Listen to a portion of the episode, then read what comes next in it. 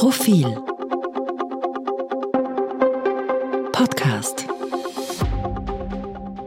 Hallo und herzlich willkommen zu einer neuen Ausgabe des Profil Innenpolitik Podcasts, dem Podcast, bei dem wir aktuelle innenpolitische Entwicklungen mit Expertinnen und Experten aus der Profilredaktion analysieren.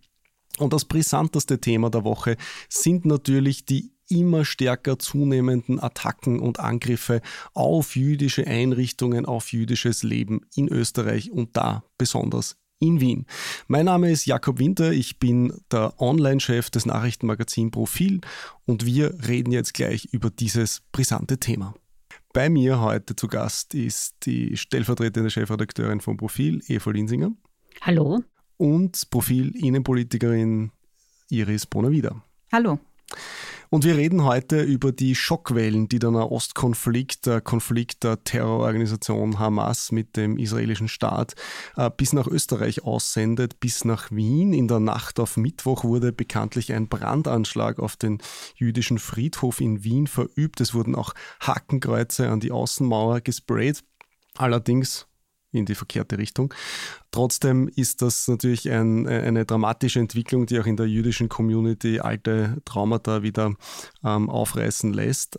Iris Frage an dich. Haben Regierung und Polizei diesen schwelenden in der Gesellschaft Antisemitismus, der sich da jetzt Bahn bricht, schlicht unterschätzt?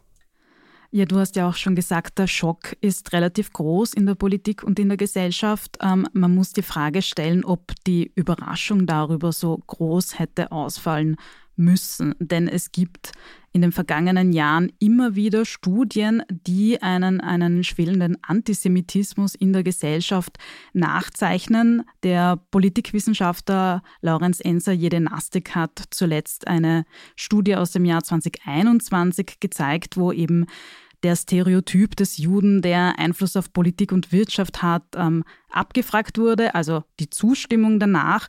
Und da hat sich gezeigt, dass ähm, grundsätzlich 14 Prozent gesamt dem zustimmen, aber vor allem im, bei Menschen mit islamischem Glaubensbekenntnis und die sich selbst auch als rechts, politisch rechts einschätzen, dieser Wert noch einmal um einiges höher ist. Also um nochmal auf deine Einstiegsfrage zurückzukommen. Ähm, man hat die Terrorwarnstufe erhöht, ähm, man hat auch den Schutz jüdischer Einrichtungen erhöht, aber offensichtlich hat man es tatsächlich noch unterschätzt.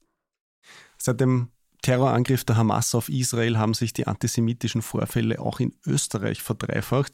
Ähm, das meldet die Antisemitismus-Meldestelle der israelitischen Kultusgemeinde in Wien. Was geht denn jetzt in der jüdischen Gemeinde vor in Österreich, die ja besonders in Wien groß ist? Eva.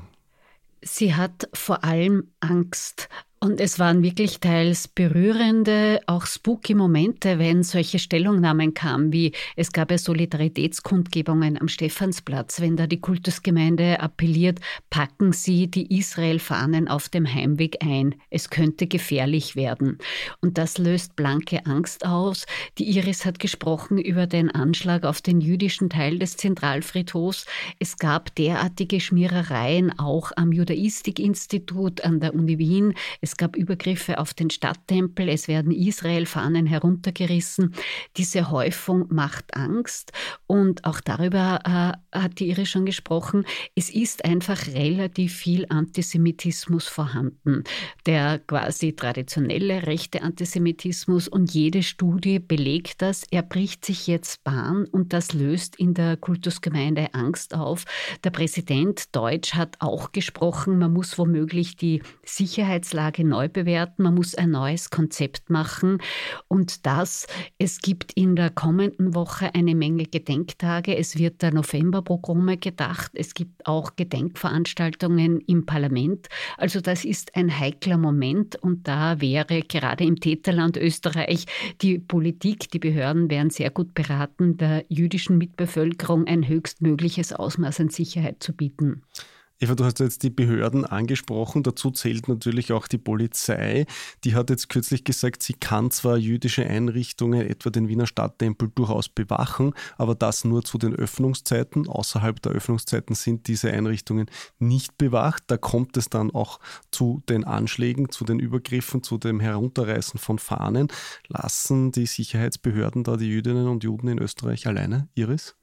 Ja, die Wiener Polizei sagt zwar, dass sie in enger Abstimmung mit der israelitischen Kultusgemeinde agiert und dass man eben den Fokus auf äh, den, den Schutz des Lebens setzt, aber alles, was die Eva vorher besprochen hat, das kann einfach nicht sein, das darf auch nicht passieren.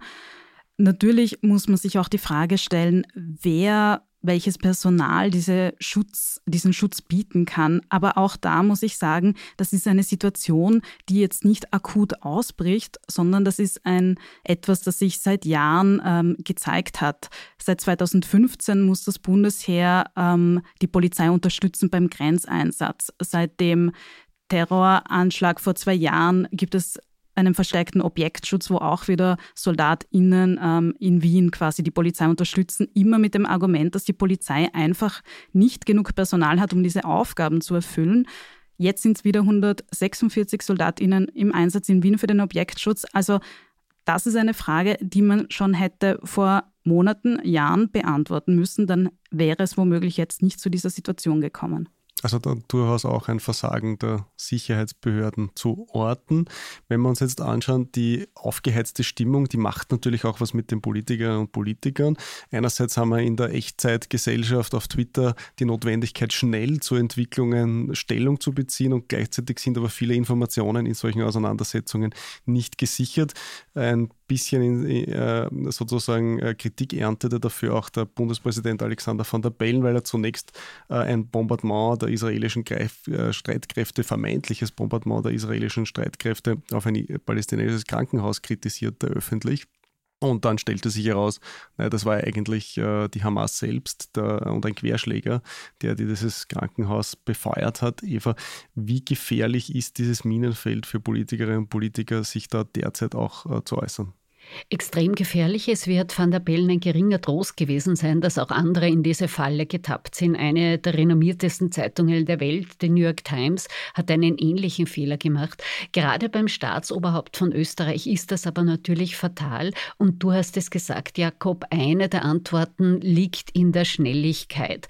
Tempo, Aufgeregtheit, permanenter Sofortismus ist quasi das Gegenmodell von Genauigkeit. Gerade in Kriegen, wir haben das ja auch im Ukraine-Krieg gesehen, wird auch Fake News ganz gezielt eingesetzt. Ähm, da kann man leicht in die Falle tappen. Das hinterlässt natürlich ähm, die Bevölkerung verwirrt und gerade da ist besondere Verantwortung von der Politik geboten, auch von uns Medien, äh, um es gleich dazu zu sagen. Und da gilt ein Prinzip, das relativ simpel klingt, aber große Effekte haben kann. Lieber manchmal eine Stunde länger warten und dafür Fakten präsentieren, als immer der die Schnellste sein wollen. Man muss nicht immer sofort eine Meinung haben. Man kann auch einmal warten, was sich herausstellt und was sich verifizieren lässt. Und man kann auch manchmal dazu sagen, das gilt jetzt eher für uns Medien, was wir wissen und was wir nicht wissen. Und das ist gerade in kriegerischen Auseinandersetzungen bei Attentaten besonders verführerisch. Und da hilft es manchmal ein wenig zu entschleunigen, dafür eher an den Fakten dran zu bleiben. Genauigkeit vor Schnelligkeit, also das Credo für die Online-Kommunikation und für die generelle Kommunikation in solchen Auseinandersetzungen. Nachdem wir ein Politik-Podcast sind, würde ich euch jetzt noch gern zur Positionierung der österreichischen Parteien auch in diesem Konflikt befragen. Fangen wir vielleicht mit Werner Kogler von den Grünen Vizekanzler an, der sagte in Reaktion auf die antisemitischen Vorfälle, nie wieder ist jetzt. Das klingt gut als Satz, aber kann man den Judenhass in der Bevölkerung, was kann man dem realistisch entgegensetzen, Eva? Das ist jetzt eine schwierige Frage äh, und nicht leicht zu beantworten, aber ein Teil liegt sicher äh, in Bildung und Ausbildung und das ist ein permanenter Prozess. Österreich hat bekanntlich sehr lange gebraucht, bevor es sich als Täternation bekannt hat. Es hat lange die äh, Erzählung geprägt, es war eine Opfernation. Das ist jetzt in der Politik großteils gesickert, in Teilen der Bevölkerung noch nicht und das erfordert permanente Aufklärung. Ähm, weil du Werner Kogler angesprochen hast, ich glaube, jetzt wären auch Reden zur Lage der Nation angebracht. Der deutsche Vizekanzler Habeck hat eine gehalten, die viral gegangen ist. So etwas wäre auch in Österreich angebracht. Man kann es nicht oft genug sagen. Es sind Schulen gefordert, es sind alle Bildungsinstitutionen gefordert und es sind auch alle Glaubensgemeinschaften gefordert, weil ich glaube, es muss im Interesse aller Vernünftigen sein, jetzt die äh, Situation zu kalmieren und zu befrieden. Die Aktion, die heute Abend am Heldenplatz stattfindet, kann ein Anfang sein, aber eben nur ein erster Schritt. Und um da noch etwas äh, hinzuzufügen, es ist vielleicht das Schwierige daran, dass man nicht die eine Schraube hat, an der man drehen kann, sondern dass das ein gesamtgesellschaftlicher Prozess ist. Eben, Eva hat die Schulen angesprochen, man darf das allerdings nicht quasi als Verantwortung den Lehrerinnen und Lehrern überstülpen, sondern das ist etwas, was sich auch die Politik langfristig überlegen muss. Das ist jetzt natürlich eine akute Situation, aber da muss man natürlich auch ähm, sich eingestehen, dass man womöglich etwas in den letzten Jahren übersehen hat und auch die Konsequenzen für die Zukunft ziehen so diesen schwelenden Antisemitismus übersehen hat. Die ÖVP, wenn wir jetzt zur nächsten Regierungspartei vielleicht springen, Eva, die vollzog unter dem Ex-Bundeskanzler Sebastian Kurz eine Kurskorrektur hin zu einer bedienungslosen Unterstützung von Israel. Am Bundeskanzleramt wurde jetzt äh, in Reaktion auf den Hamas-Terror demonstrativ die israelische Fahne gehisst. Welche Strategie steckt denn da politisch dahinter? Das ist eine zweifache Strategie. Bundeskanzler Nehammer bekennt sich äh, quasi bedingungslos solidarisch mit Israel, auch äh, folgend äh, der Diktion bei Terrorattentaten darf gerade ein Land wie Österreich nicht neutral sein. Das hat eine längere Geschichte. Schon Sebastian Kurz hat sich sehr eng an Netanyahu angebunden, Kurz sogar eine gemeinsame Impfstoffproduktion mit Israel überlegt. Aus der nichts wurde? Aus der nichts wurde, wie aus manchen anderen Plänen von Sebastian Kurz, das hat auch eine Geschichte. Schon in der ersten ÖVP-FPÖ-Koalition gab es Restitution, gab es NS-Wiedergutmachung und auch das war wohl gedacht als Art ähm, Abbitte für eine Koalition mit der FPÖ und auch so wollte Kurz sich genauso wie sein Vorvorgänger Wolfgang Schüssel etwas immunisieren gegenüber der Kritik an der Koalition mit der FPÖ. Iris, in der UNO-Volksversammlung hat die ÖVP äh, auch, also beziehungsweise hat Österreich auf Betreiben der ÖVP gegen eine Resolution zur humanitären Lage in Gaza, in Palästina gestimmt. Ähm, wie bewertest du diese Positionierung und kann das die aufgeheizte Stimmung, die in Österreich herrscht, äh, nicht noch weiter anheizen? Ich denke, dass das eher einen globalen Riss aufzeigt. Ähm, der Text ruft zu einer sofortigen, dauerhaften und nachhaltigen humanitären Waffenruhe auf. Ähm, Österreich, du hast es ges gesagt, hat sich dafür entschieden, dagegen zu stimmen. Deutschland hingegen hat sich enthalten. Meiner Einschätzung nach ist das eher etwas, das einen globalen Riss aufzeigt und wo man sozusagen die Gemengelage eher global und nicht jetzt ähm, national auf österreichischer Sicht betrachten sollte. Wir haben damit die beiden Regierungsparteien durchanalysiert. Danke euch beiden für die Analyse soweit. Vielleicht auch ein Hinweis jetzt an unsere Zuhörerinnen und Zuhörer. Bei Profil ändert sich sehr bald was. Wir werden ab 18. November äh, immer Samstag schon erscheinen. Das heißt, für alle, die kein Profilabo haben, am Samstag gibt es dann das Profil auch in der Trafik zu kaufen, beziehungsweise wie immer schon auch als E-Paper zu kaufen.